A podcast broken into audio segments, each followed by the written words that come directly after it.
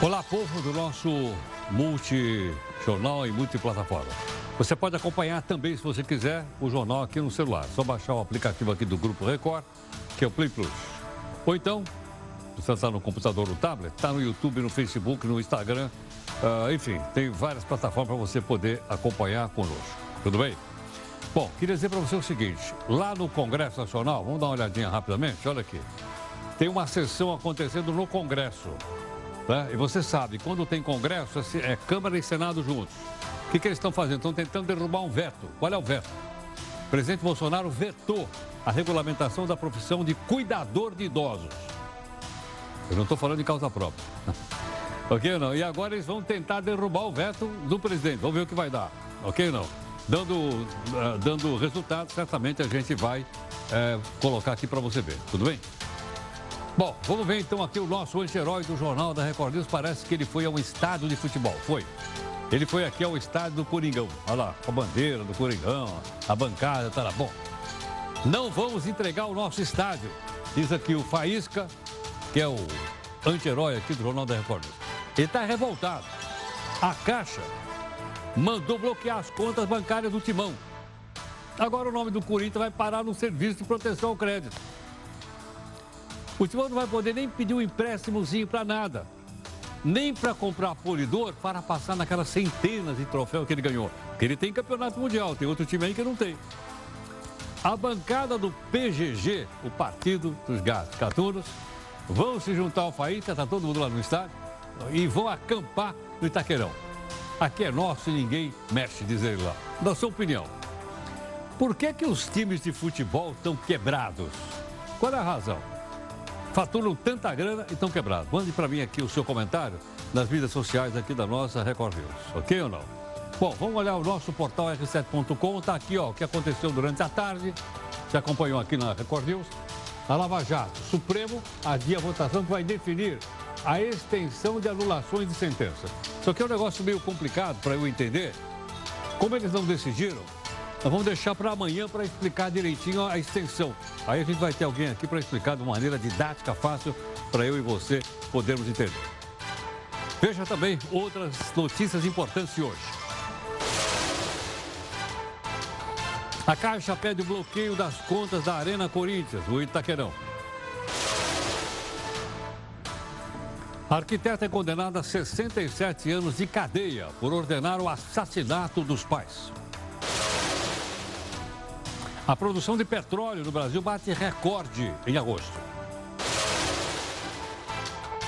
Depois de muito debate, o Senado aprova o primeiro turno da reforma da Previdência. O segundo fica para a semana que vem, dia 10.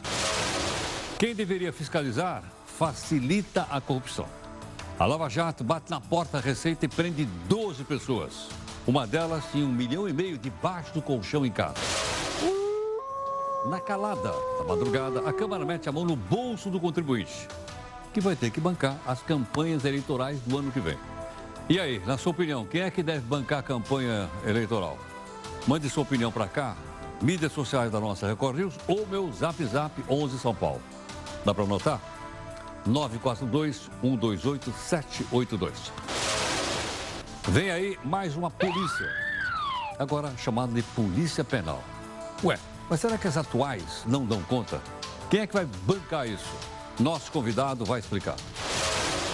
A gaveta do Jornal da Record News. Por onde anda o suspeito de assassinar o ator Rafael Miguel e os pais dele? Alô, polícia!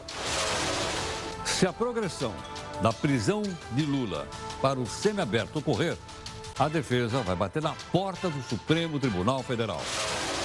O General Café mandou e desmandou no Brasil por mais de 100 anos.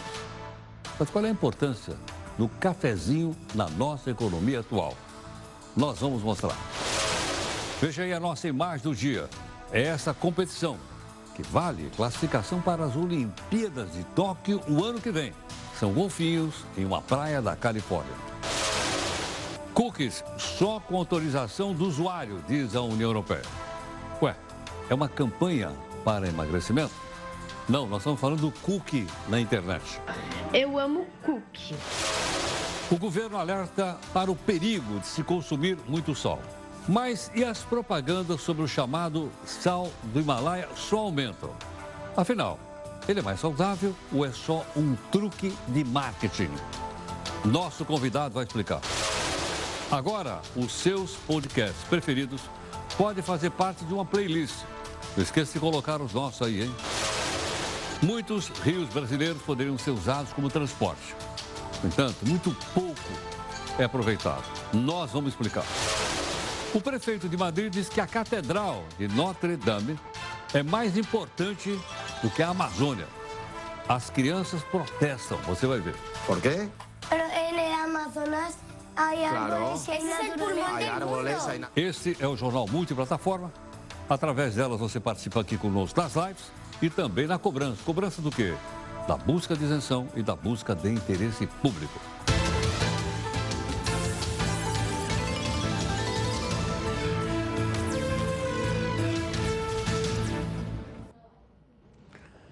Bom, eu estou acompanhando aqui a votação que aconteceu lá, veto total, etc, etc. Eles acabaram de votar, mas eu não consegui pegar aqui a- o resultado. Sessão do Congresso Nacional, vamos ver se eles derrubaram ou não aqui o veto da regulamentação da profissão de cuidador. Nosso pessoal da redação aqui vai ver direitinho, eu já informo você. Bom, as lives aqui do jornal começam às 5 da tarde. Tem o. Você vai ter o podcast. Tá, às 6 da tarde tem o, a nossa live com Júlia e também Amanda. Ok ou não? E a comunicação aqui pelo Twitter é o hashtag JRNew. Ok ou não? Bom, ah, nós temos o nosso desafio de hoje, que é de um teatrólogo francês famosíssimo do século XVIII. Né? Ele é velho, mas o cara fala bem. O nome dele, na verdade, se eu ainda me lembro, era Jean Poquelin, mas ele é conhecido pelo apelido de Molière.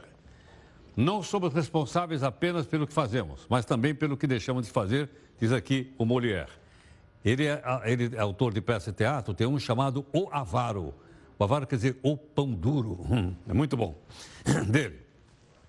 Olha, os agentes da Lava Jato do Rio de Janeiro prenderam hoje 12 suspeitos de participar de um esquema de extorsão dentro da Receita Federal. Dentro da Receita Federal? É.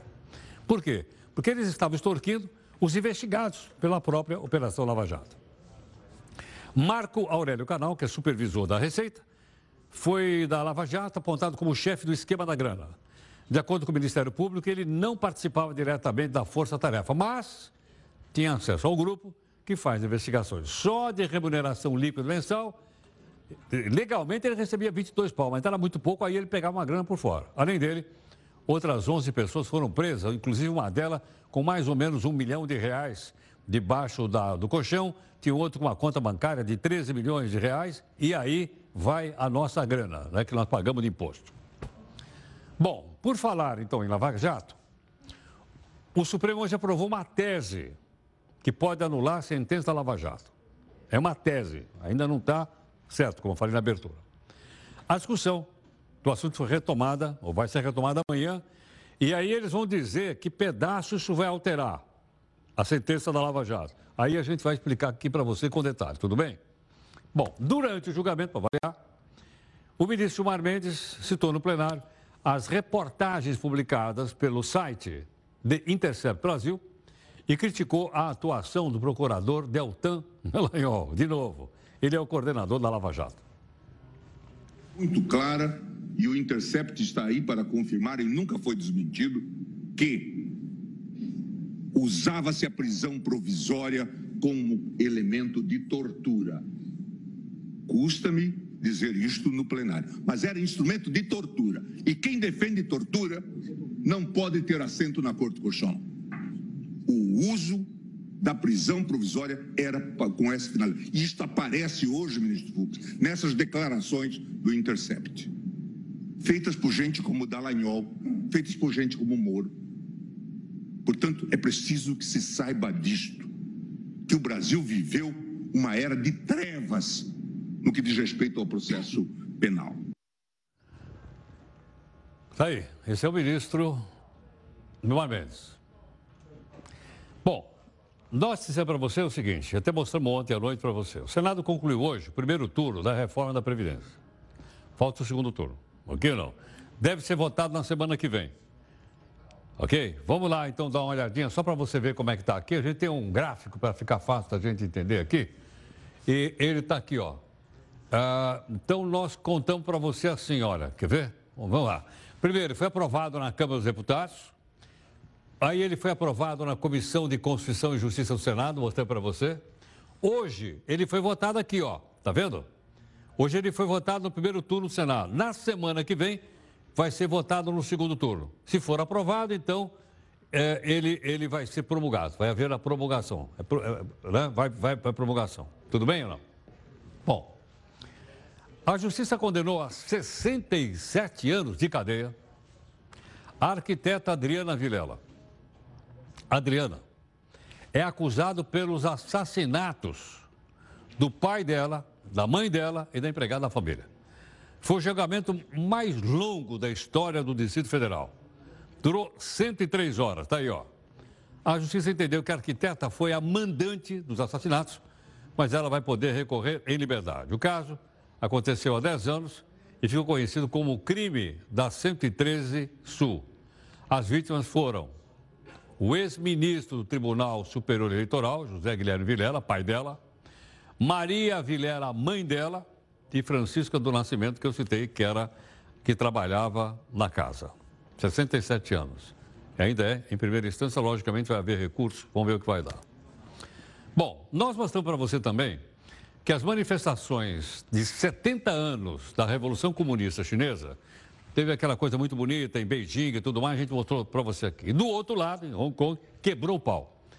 Pela primeira vez, a polícia usou arma de fogo.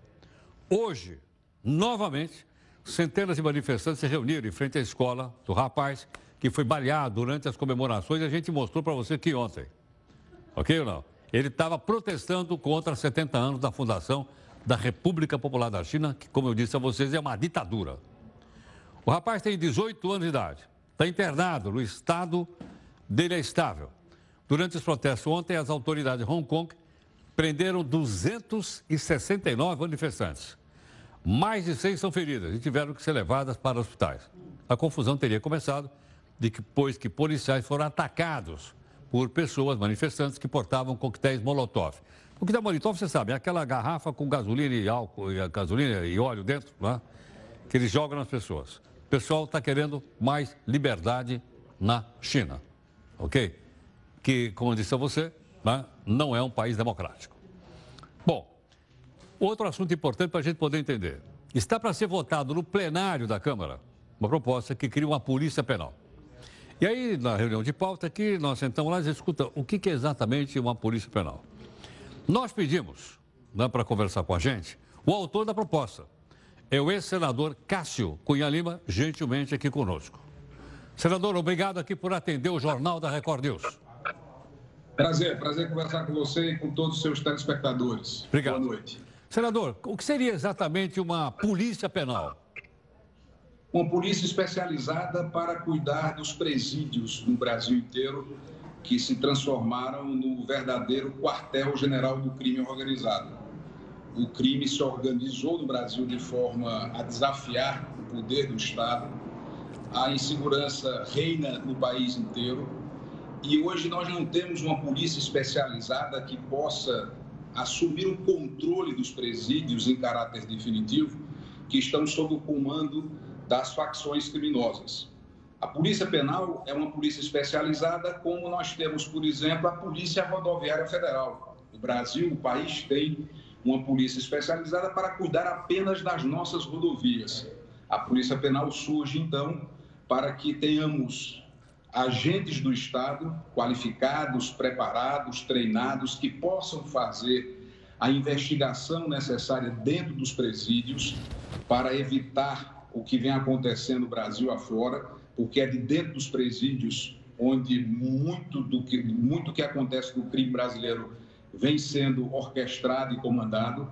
Vide o caso exemplo, o exemplo mais recente do estado do Ceará. E desta forma nós estaremos ampliando o aparato de segurança pública no Brasil inteiro.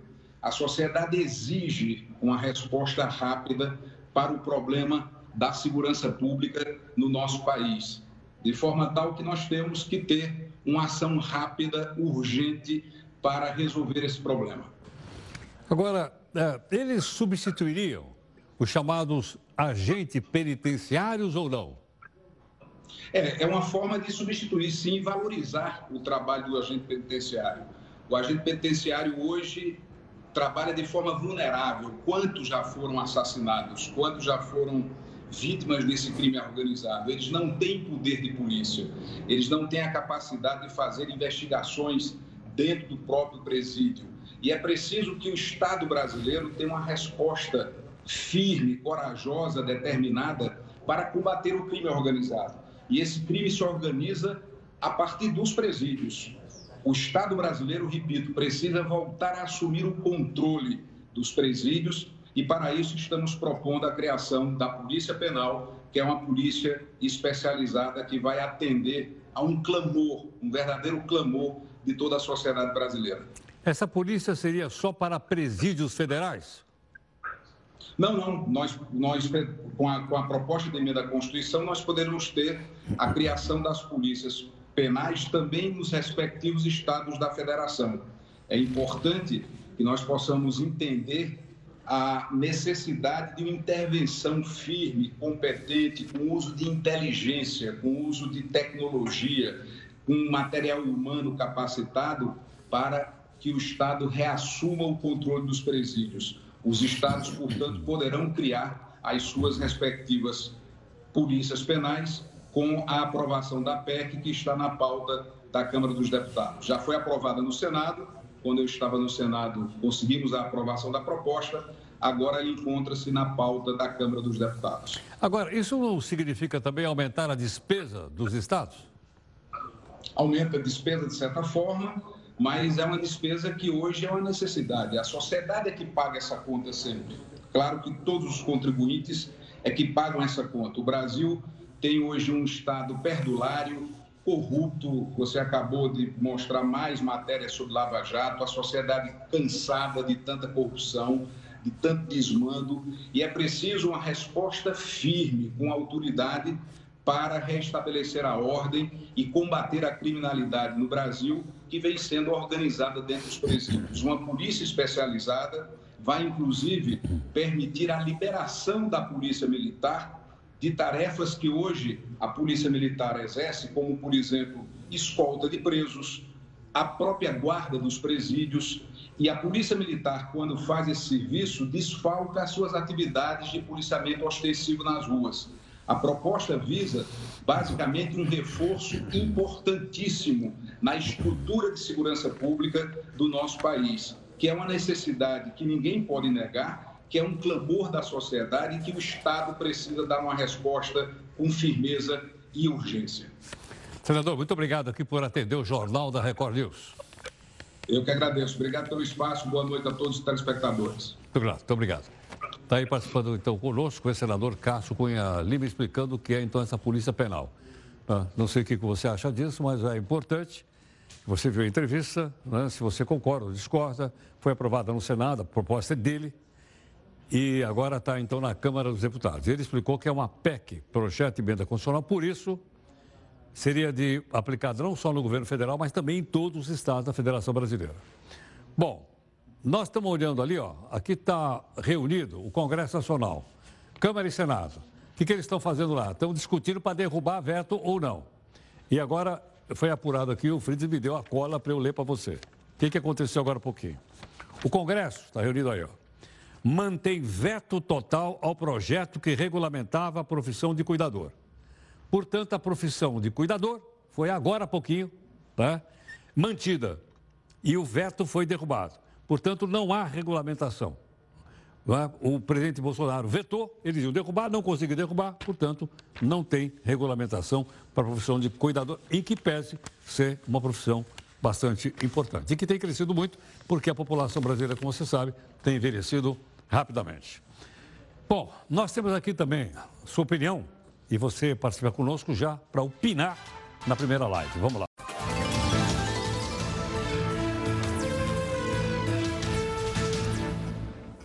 Bom, aqui nós estamos com um olho no, no gato e outro no peixe. Como assim? Um olho aqui no gato, né, que é a nossa produção, outro no peixe. O que está acontecendo ali, ó, no painel, nosso painel aí, reunida no Congresso Nacional. Essa aí é a deputada Leandré, não conhecia, do Partido Verde de Paraná. Ela está discutindo lá para tentar derrubar a tal Cadastro Nacional da Pessoa Idosa. Eu não sei o que é isso, mas a gente está por aí, vamos explicar. A produção de petróleo e gás no Brasil bateu recorde. Boa notícia. A Agência Nacional de Petróleo divulgou que foram produzidos mais de 3 milhões e 800 mil barris por dia em agosto. Bastante, hein? Mas pergunta o seguinte: quem são os donos do petróleo no mundo? Se fosse disse que, ah, não, são os países árabes, está errado. Isso era um tempo atrás. O cenário mundial mudou muito. Você vai descobrir isso agora no texto da Neide Martins. Um campo petrolífero foi atacado na Arábia Saudita há alguns dias. Os responsáveis são rebeldes apoiados pelo Irã. O resultado foi uma disparada no preço do combustível. Parece ruim e de fato é. Mas esse fato, há 30 anos, seria ainda mais devastador para a economia. As tensões entre o Reino Saudita e o Irã se acentuaram e envolveram também os Estados Unidos. Mas o abastecimento da principal potência militar e econômica do mundo não está em risco. Ou seja, o abastecimento dos Estados Unidos está assegurado. Durante muitos anos, as decisões sobre a oferta e a demanda adotadas pelos países árabes produtores de petróleo mandavam no mercado e provocavam vários problemas nas economias do Ocidente. Já não é o caso. O mercado internacional do petróleo passou por uma transformação radical. Hoje, os Estados Unidos lideram a produção mundial, com 15 milhões e 300 mil barris por dia em 2018, o que significa um crescimento de 17% em comparação a 2017. A tecnologia norte-americana adotou a injeção de água em reservas subterrâneas, o que permite a extração de xisto, uma substância que fica retida entre as rochas, em grande profundidade. A indústria norte-americana começou então a usar essa tecnologia em grande escala no início deste século e conseguiu aumentar a produção e se tornou o maior produtor global. Isso, junto com a decisão de Donald Trump de utilizar as reservas estratégicas para abastecer o mercado, fez com que a cotação de barril se estabilizasse.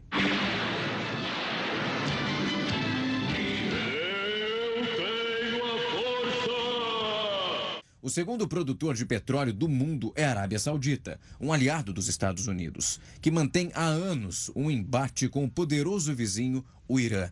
Ambos travam uma luta feroz pelo domínio regional. Por meio da estatal petrolífera Aramco, a mais rentável do mundo, a Arábia Saudita é capaz de levar aos mercados internacionais até 12 milhões de barris de petróleo ao dia. A terceira posição mundial de produção de petróleo é ocupada pelos russos. Em 2017, a Rússia extraía 11 milhões e 200 mil barris ao dia. Já em 2018, houve um ligeiro crescimento na produção para um total diário de 11 milhões e 400 mil. Enquanto a Rússia, a Arábia Saudita e o resto dos exportadores querem elevar os preços para ampliar os lucros derivados da venda do petróleo, a crise chegou no momento inoportuno para os Estados Unidos. É que isso vai pesar no bolso dos consumidores, que são a estrutura dessa atividade econômica norte-americana e do mundo. O Canadá é o quarto maior produtor no mundo todo. As reservas de petróleo dos canadenses estão entre as maiores. Perdem apenas para a Arábia Saudita e a Venezuela. Logo atrás aparece o Irã, com uma produção de 4 milhões e 700 mil barris ao dia, é o quinto maior produtor de petróleo do mundo. Alguma coisa está fora da ordem, fora da nova ordem mundial. Alguma coisa está fora da ordem, fora da nova ordem mundial. Alguma coisa está fora da ordem. Ficou bacana, hein? Ficou legal, hein? Então, para ter uma ideia boa. Polícia Federal abriu um inquérito para investigar o surgimento de manchas de petróleo em diversas praias. A gente já mostrou para você aqui bichinho doente, praia suja. Até agora, 114 praias foram atingidas. A polícia vai investigar um possível crime ambiental, não se sabe de quem. A Marinha, a Petrobras, identificaram que esse petróleo não é petróleo produzido no Brasil. Ainda não se sabe exatamente de onde teria vindo. Será que isso aí não foi nenhum navio, não, que jogou o petróleo no mar e ele foi parar? Eu não sei. Eles estão investigando lá. Bom, tem uma, uma cena curiosa que a gente queria mostrar para você, nós vimos aqui à tarde, que é o seguinte. O prefeito de Madrid é um cidadão chamado José Luiz Martínez. Ele foi num programa de televisão. O programa é assim: o entrevistado vai lá, é numa sala de aula com as crianças. E as crianças fazem pergunta, o grupo de crianças faz o, o, a pergunta. Esse é o programa. E ele foi lá. Bom, aí o que aconteceu? Uma das crianças perguntou para ele o seguinte: será que a gente tem a pergunta? Se, o que era mais importante? Vamos, vamos, vamos dar uma olhadinha aí. Daniela. Si solo pudieras donar dinero a un sitio, ¿a dónde lo donarías? ¿A la Catedral de Notre Dame o a replantar el Amazonas? A la Catedral de Notre Dame. ¿Por qué? ¿Por qué? ¿Por qué? Pero en el Amazonas hay Claro. árboles hay Ese es el naturaleza. pulmón Hay del árboles, mundo. hay naturaleza. Pero está incendiado Efectivamente, y y es el pulmón del mundo. Pero la Catedral de Notre Dame es un símbolo de Europa. Y nosotros vivimos en Europa. Y la verdad es que os digo una cosa, de las mejores cosas que nos ha podido pasar a España en los últimos años es haber ingresado hace 30 ya en la Unión Europea y compartir una serie de valores comunes. A molecada ali pegou no pé do prefeito, você viu não? Será que o prefeito da nossa cidade, da minha, da sua, toparia numa dessa ou não? Ir na frente de uma sala de aula de crianças e ser para as crianças assim, pode perguntar o que vocês quiserem, e aí a gente então né, ia filmar para trazer aqui. O que, que você acha né, da ideia? De dar essa ideia para o prefeito. Da minha cidade eu não posso, porque o homem não vai me deixar chegar lá. Mas cidades menores, né, a gente podia chegar para o prefeito e vamos ver, vai se submeter aí às perguntas das crianças. Vai ter eleição para prefeito ano que vem? Eu acho que seria uma boa iniciativa. A Caixa Econômica Federal pediu hoje o bloqueio online das contas da Arena de Itaquera, que é do Corinthians aqui. Você viu? Faísca. O pedido foi feito porque o clube não paga. O clube tem um financiamento da construção do estádio. Se o juiz, o juiz não é do futebol, hein? É o juiz eh, togado. Se o juiz aproveitar as contas, aprovar as contas, eh, elas ficam paradas até atingir o limite total. Sabe quanto é? Meio bilhão de reais. Dinheiro público. Não é legal? O resultado vai sair nos próximos dias. Aí ele vai ficar parado. Bom, por falar em dinheiro público, sempre que os nossos queridos deputados viajam, hoje eles não estão viajando porque a gente está mostrando ali, ó, eles continuam discutindo lá a derrubada de vetos. Está falando a deputada Carla Zambelli agora, nesse momento. Estão trabalhando até essa hora. Nossa, são nove e meia, eles estão trabalhando. Mas é o seguinte, quando eles viajam, ali não estão viajando, quando viajam, você sabe que quem paga as viagens somos nós. Por isso, qualquer cidadão pode entrar lá no portal de transparência da Câmara e verificar o que a gente verifica aqui para você. Olha lá, missão oficial da Comissão de Turismo. Uau! Las Vegas, essa até eu quero ir. Quem é que foi para Las Vegas aí? Comissão oficial, missão oficial do turismo. Então vamos para Las Vegas. Aqui, o deputado José Ayrton Félix Cirilo foi para Las Vegas. Será que ele jogou lá alguma coisa ou não? Perdeu alguma grana? Não sei. Tem mais algum que viajou lá também para Las Vegas, além do, de- do deputado? Não, só ele. Só ele que viajou. Bom, mostra o impostômetro para a gente saber quanto eles estão gastando da nossa grana. Olha aqui. Já pagamos 1 trilhão 848 bilhões de reais desde o dia 1 de janeiro. Ok? Outra informação relevante. Você sabe aí qual é o momento ideal para começar a dar uma mesada para o seu filho? É, é importante que. Não, ou a importância para as crianças, jovens, meninos e meninas, terem educação financeira. Quem está aqui conosco é um educador financeiro, que é o Reinaldo Domingos. Ele é educador financeiro do canal Dinheiro à Vista. Né? E vai conversar um pouco aqui conosco. Reinaldo, muito obrigado pela gentileza por atender aqui o Jornal da Record News. Sempre um prazer, meu querido Heródoto. É um prazer aí falar com os nossos né, telespectadores do nosso Record News aqui. Uma hora você tem que ensinar pra gente como é que a gente paga menos imposto. A gente pagou um trilhão e oitocentos de... Parece que aquilo é um saco sem fundo.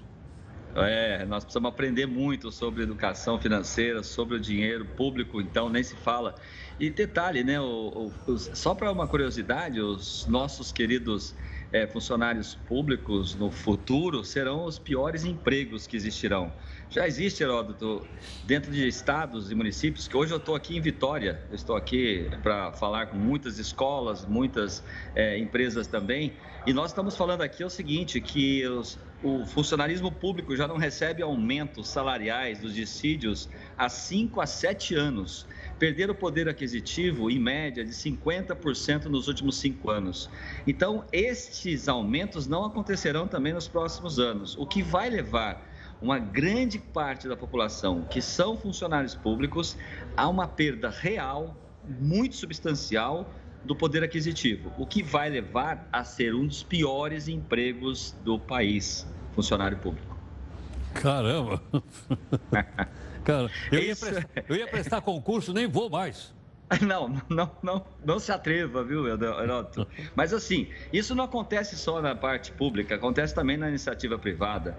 Os últimos dissídios, os últimos, últimos cinco anos, não passaram de 5% em média para baixo, né? Vamos por assim com relação aos aumentos de dissídio.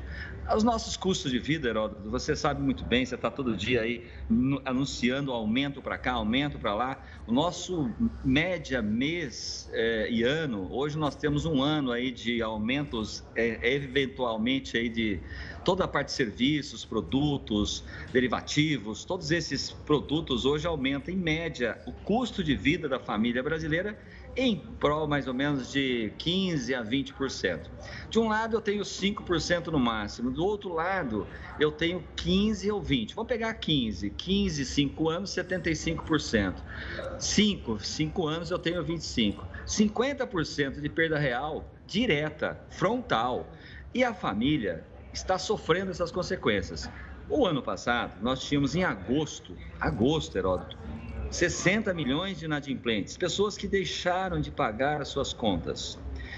Esse ano, agosto desse ano, pesquisas comprovadas, tudo direitinho, 64 milhões.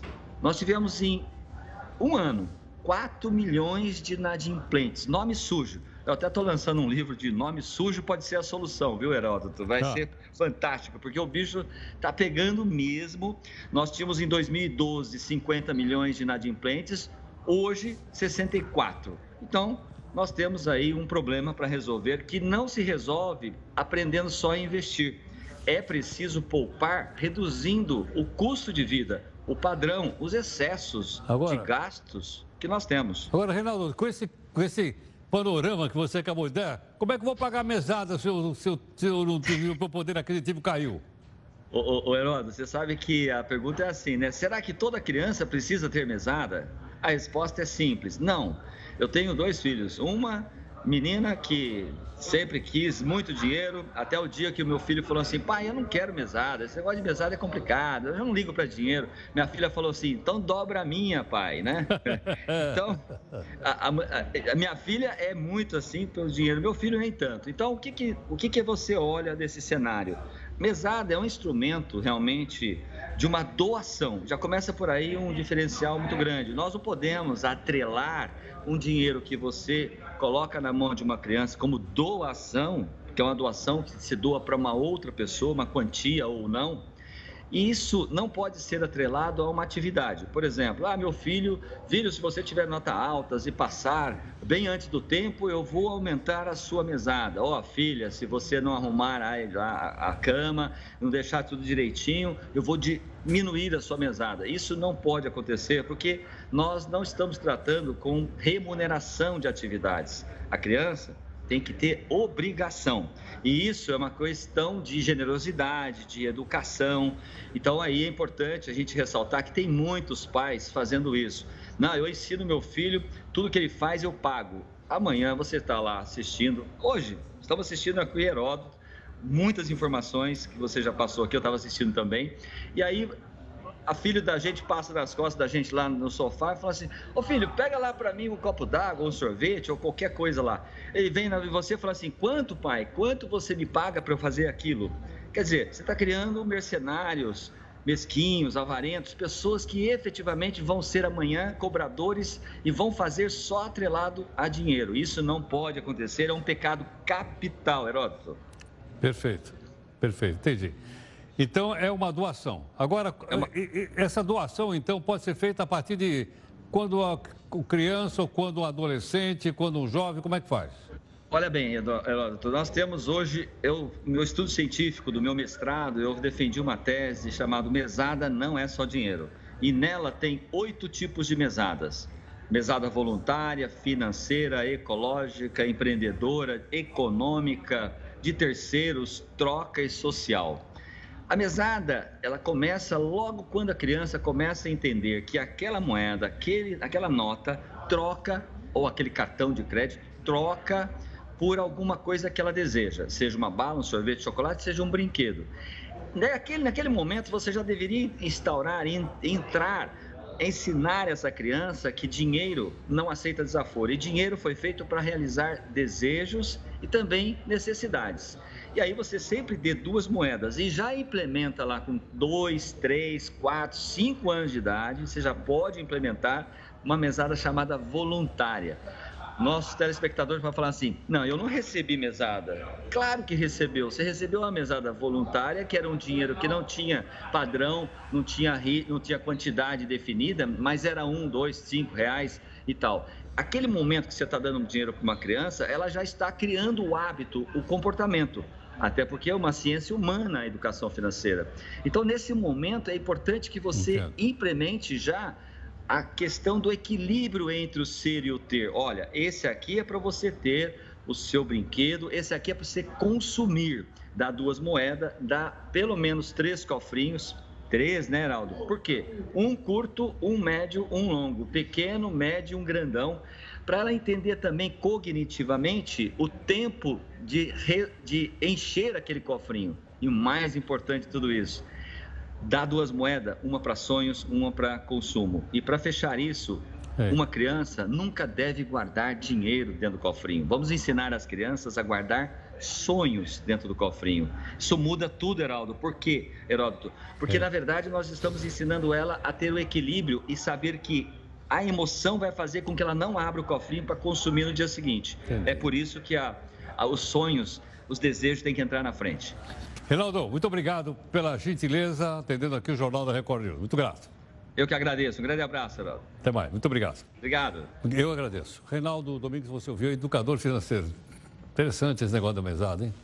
Bom, pessoal lá tá, continua tentando derrubar os vetos. Eu tenho mais um aqui que o pessoal daqui, meus colegas da redação, apuraram.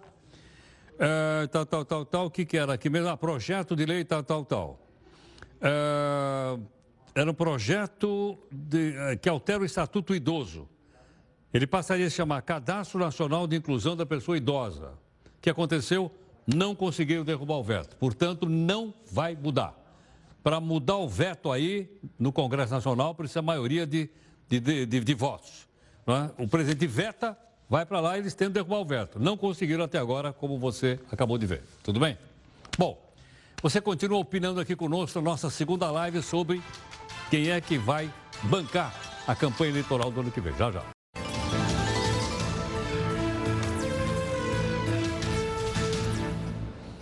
Bom, Congresso Nacional ali reunido, se tiver alguma coisa relevante aqui, nós estamos de olho lá, a gente fala para você, né?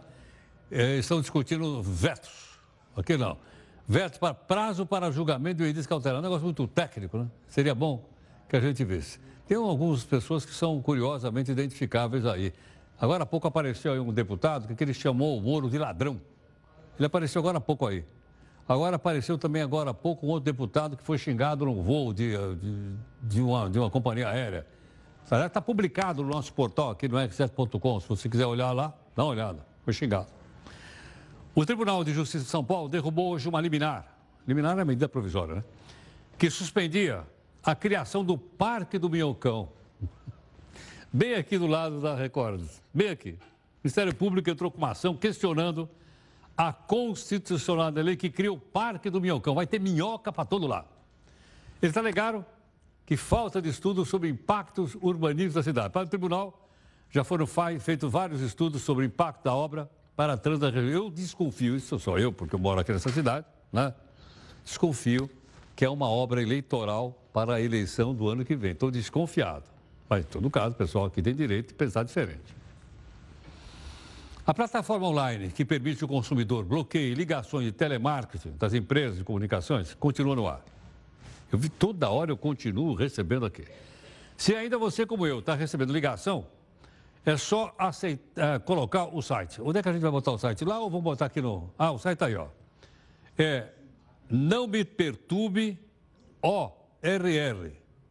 Lá dá para fazer o cadastro. Você aí, tá vendo ou não? Eu vou ter que colocar lá, vou ter que entrar nesse não me perturbe, porque vou contar a quantidade de bugiganga que o pessoal me liga aqui no, no, no celular para comprar.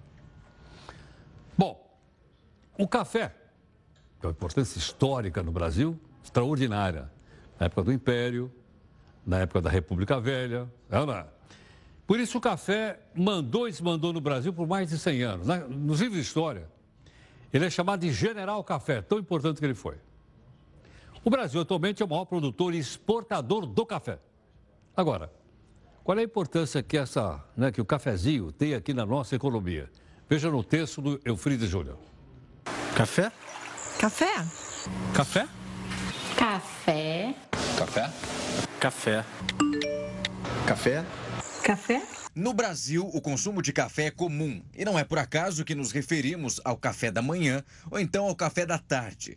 Mas você conhece a origem do café por aqui?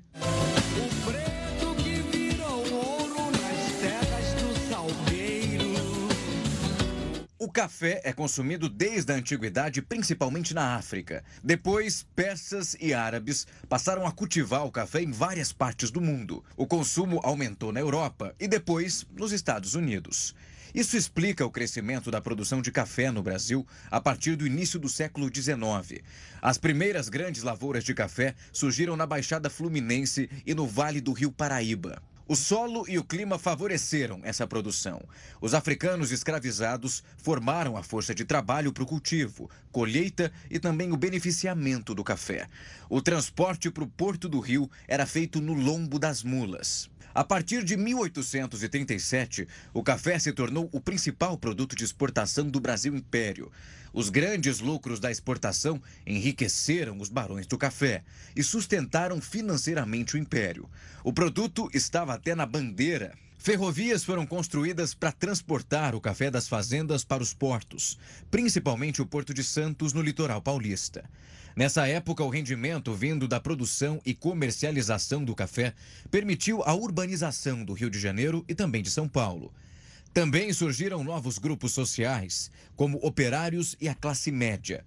Resumindo, foi a cultura do café que promoveu a miscigenação racial, dominou partidos políticos, derrubou a monarquia e aboliu a escravidão. Ou seja, a riqueza fluía pelos cafezais e por quase um século, o café foi a principal mercadoria da economia nacional. Até que na primeira metade do século XX, a industrialização desbancou o produto. Depois de uma longa crise, a cafeicultura brasileira se reorganizou. Hoje o país é o maior produtor, exportador e o segundo maior consumidor do café. Exporta mais de 32 milhões de sacas do grão por ano.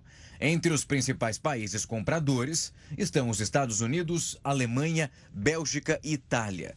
Mas na economia nacional, quem se destaca mesmo é a soja.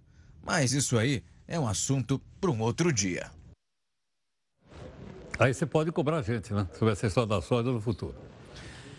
Bom, Uh, nós, nós, temos visto aí uh, o seguinte: o Instagram liberou hoje uma ferramenta de combate ao bullying.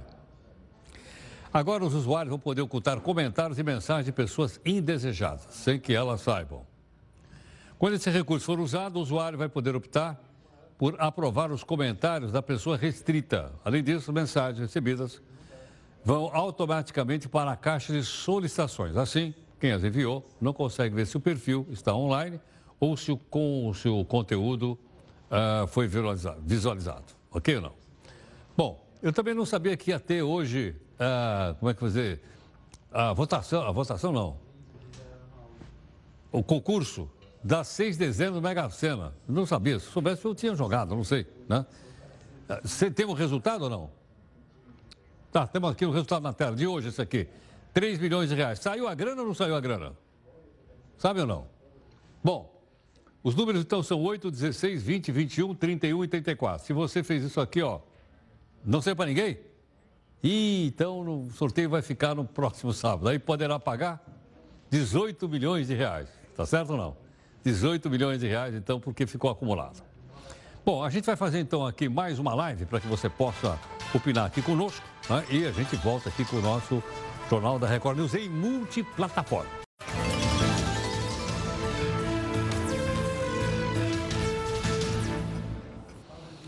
Olha, o Tribunal Superior do Trabalho decidiu hoje que os Correios devem dar um reajuste salarial de 3% para os trabalhadores. 3% é mais ou menos inflação. Em contrapartida, também ficou decidido que pais e mães vão ser retirados do plano de saúde dos Correios. Está quebrado o plano. A permanência dos, dos, dos parentes era a principal divergência entre o Correio e os funcionários. E eles dizem que não tem grana para pagar. O detalhe: a União Europeia determinou hoje que as empresas de tecnologia devem ser claras com os seus usuários no ativamento de cookies. Cookie. Todo mundo sabe o que é um cookie. Pega aqui, o, tem cookie. O Facebook e o Twitter, por exemplo, usam os cookies sem o consentimento do usuário. Mas, afinal de contas, o que é exatamente um cookie? Veja aqui no texto da Amanda Alves. Os cookies são aqueles biscoitos com gotas de chocolate, crocantes por fora e bem macios por dentro. Eles fazem sucesso entre as crianças e também os adultos, mas não são desses que a gente vai falar. Na internet, os cookies são arquivos de texto gravados no computador enquanto você navega ali pela internet. Esses arquivos são usados pelos desenvolvedores para guardar informações das pessoas e monitorar o comportamento durante a navegação. Vamos supor que você entrou numa loja virtual, encontrou aquele tênis que tanto queria, chegou a colocar no carrinho, mas acabou desistindo antes de finalizar a compra. O cookie é quem denuncia você e faz com que o tênis o persiga nas próximas vezes que acessar a internet. Você não consegue se livrar dele. Isso não serve somente para compras, não. Se você fez algum tipo de navegação num site, ele vai guardar para você essa navegação. Se você fez algum clique ou preencheu algum formulário, esse formulário também vai ficar guardado nos cookies dentro do seu navegador. Ou seja, quando você acessa a sua conta numa rede social e clica naquela opção de lembrar o login e a senha, o cookie é o responsável por lembrar desses dados quando você acessar o site na próxima vez. Por isso, é importante tomar cuidado e limpar os cookies do navegador com frequência principalmente se você divide o computador com outras pessoas. Afinal, os cookies podem dizer mais do que você imagina. Bom, Logicamente, nós já divulgamos aqui uma, um alerta do Ministério da Saúde aqui do Brasil dizendo que nós consumimos sal demais, né? muito sal. Chega no restaurante, tem saleiro, vai no outro lugar, tem saleiro. Tem gente que não consegue comer uma salada sem botar um sal em cima. Não é verdade não? Bom, sal faz mal, eu estou falando do sal branco. Agora pergunto o seguinte, e aquele sal cor-de-rosa do, do Himalaia? Ele faz mal igual, não faz? Ele é bonzinho, como eu vejo aí nas redes sociais? Nós estamos aqui, gentilmente, com o nutrólogo, cardiologista e professor, doutor Juliano Buchhardt, gentilmente nos atendendo. Juliano, muito obrigado por atender aqui o Jornal da Record News. Temos condições... Boa noite, Ok, Você me ouve bem? Eu ouço bem. Bom, então a pergunta é, eu é, paro de comer o sal branco porque a minha pressão sanguínea está muito alta.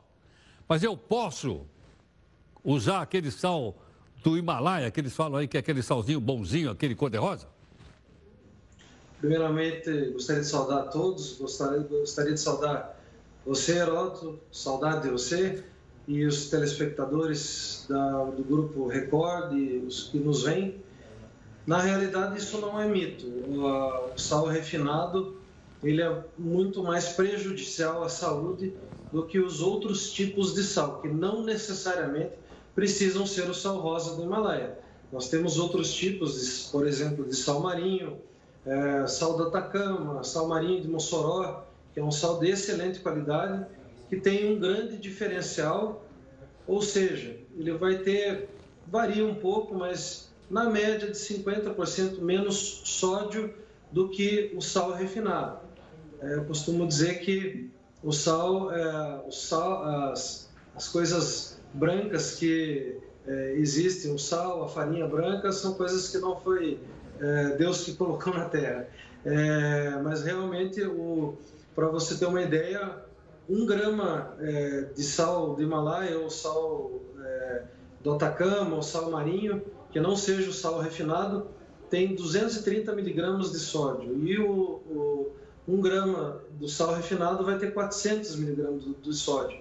partindo do princípio que as recomendações, as diretrizes, recomendam-se que para o paciente hipertenso, para o paciente renal, ou seja, para o paciente que quer é, ter uma longevidade, quer ter uma saúde cardiovascular, quer ter uma, uma alimentação mais saudável, deve consumir, isso lógico que varia um pouco de 3 a 6 gramas de sódio por dia, é, você diminui pela metade o seu prejuízo. Então, não é mito, logicamente que o sal, esses sais mais elaborados, eles são de um custo maior, porém, partindo do princípio que você tem que ingerir o quanto menos possível, uh, eu acho que o custo-benefício que você vai ganhar em termos de saúde lá na frente é, é um valor incalculável.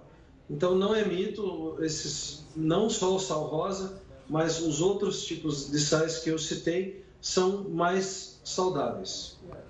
Agora, Juliano, uh, então todo esse sal cor-de-rosa que vende por aí é sal do Himalaia? Bom, só uma primeira, primeira pergunta. O sal branco suponho que seja sal marinho. O sal colorido, como esse cor-de-rosa, é um sal de rocha, ou estou enganado? É, sal de rocha, da região do Himalaia. O, problema, o grande problema é que, como no Brasil, é, talvez em outros países, mas no Brasil, ah, tudo, tudo se dá um jeitinho, ah, são, é o problema das falsificações. É, as pessoas pegam o sal grosso, tingem o sal e vendem entendi, como se fosse sal rosa do Himalaia. Um truque, um segredo para a gente descobrir ou não cair. É, que, primeiro que você já vai desconfiar pelo valor. Se for muito barato, muita diferença de preço, você já vai desconfiar.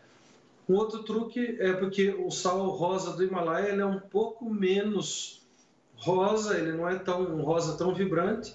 E o truque muito fácil para se identificar isso é você colocar o sal num copo d'água, deixa lá por 15 minutos. O corante que eles colocam quando eles vão falsificar para querer vender como sal rosa, ele vai para o fundo do copo. Então fica uma água turva, uma água suja.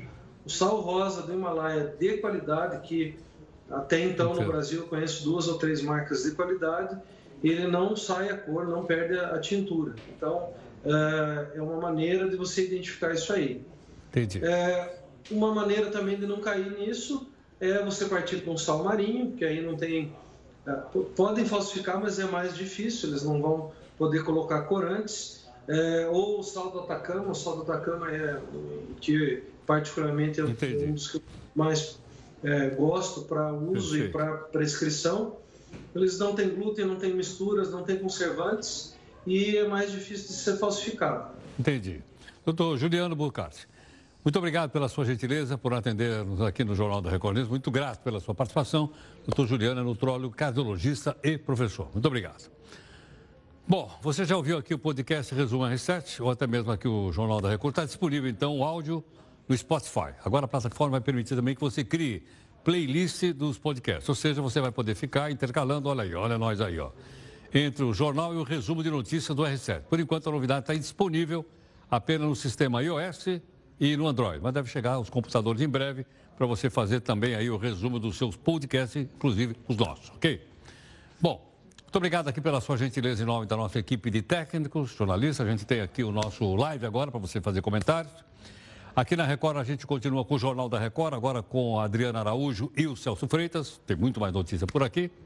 E o nosso encerramento é o seguinte: o que você faria se desse de cara com um leão? Mas não é o leão de Ponte Reda, não é aquele leão mesmo. Olha o que aconteceu com a mulher em Nova York. Veja o que ela fez quando ela deu de cara com o leão me remexo muito, eu me remexo muito, remexo muito. Eu me remexo muito, eu me remexo muito, eu me remexo muito, remexo muito. Eu me remexo muito, eu me remexo muito, eu me remexo muito, remexo muito. Eu me remexo muito, eu me remexo muito, eu me remexo muito, remexo muito. Aí, todo. O Rei Júnior original